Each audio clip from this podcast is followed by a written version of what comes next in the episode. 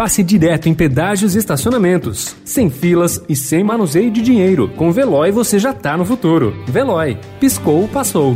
Notícia no seu tempo. Na quarentena.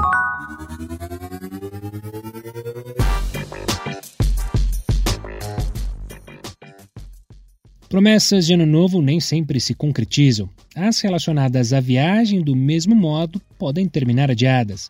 Em 2020 foi por causa da pandemia, mas quem sabe dá para planejar aquela viagem dos sonhos em 2021. Aqui vão sete ideias para você se inspirar e concretizar seus planos. Planeje para economizar, desconfie de promoções milagrosas, busque alternativas para viajar mais barato, explore nichos como turismo afro e indígena Conheça mais destinos isolados, cheque a saúde e as vacinas antes de embarcar e seja responsável ao viajar na pandemia.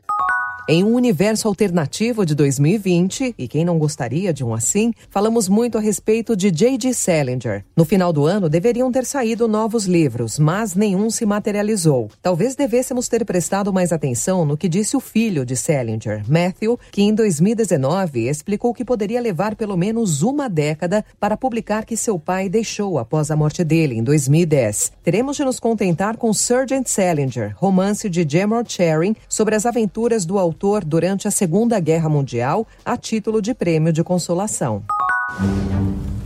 Allez, allô Tu ne quittes pas les yeux et Allez, attrape Tonio. Ah, ah,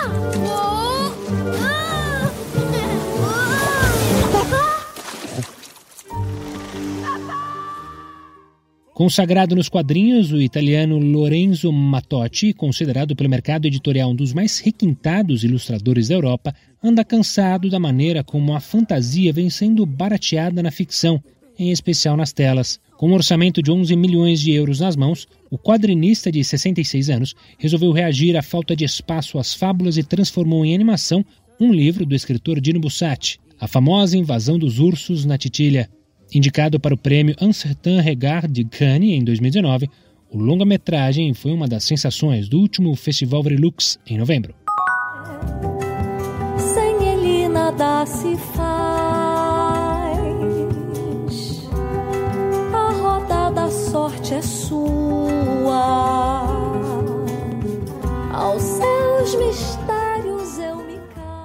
sem ele nada se faz. A roda da sorte é sua. Com esses versos, a cantora e compositora carioca Cecília Beraba presta tributo a um dos mais importantes orixás presente nas religiões de matriz africana, na música Exu, primeiro single de dois que a artista lançou no fim de 2020. A faixa, cantada com suavidade pela voz inspirada por referências da MPB, do jazz e da música cubana, destaca a virilidade e o aspecto mensageiro ligado a Exu. É, porém, o segundo single que a contemporaneidade e a ancestralidade se conectam de modo íntimo na voz de Cecília. O Molu traz uma homenagem ao orixá de mesmo nome, vinculado à cura de doenças epidêmicas nada mais adequado para os tempos atuais. Notícia no seu tempo. Pegando a estrada ou só indo no shopping? Com o Veloy você já está no futuro e passa direto em pedágios e estacionamentos, sem filas, sem contato e sem manusear dinheiro. Aproveite 12 mensalidades grátis e peça já o seu adesivo em veloy.com.br.